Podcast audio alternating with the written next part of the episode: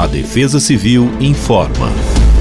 Nesta segunda-feira, 5 de fevereiro, o dia continua com bastante nebulosidade, principalmente na faixa leste, devido a ventos que sopram a umidade do oceano em direção ao continente. Por isso, as temperaturas não sobem tanto.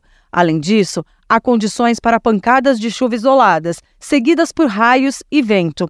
Os modelos não indicam risco para acumulados expressivos.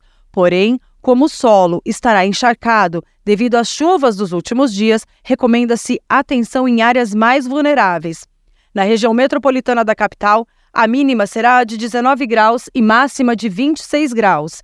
Em Santa Fé do Sul, a mínima será de 22 e máxima de 28 graus. Evite permanecer em áreas de risco e, caso necessário, comunique imediatamente às autoridades locais por meio da Polícia Militar pelo 90, Corpo de Bombeiros pelo 193 e Defesa Civil pelo 199. Defesa Civil do Estado de São Paulo.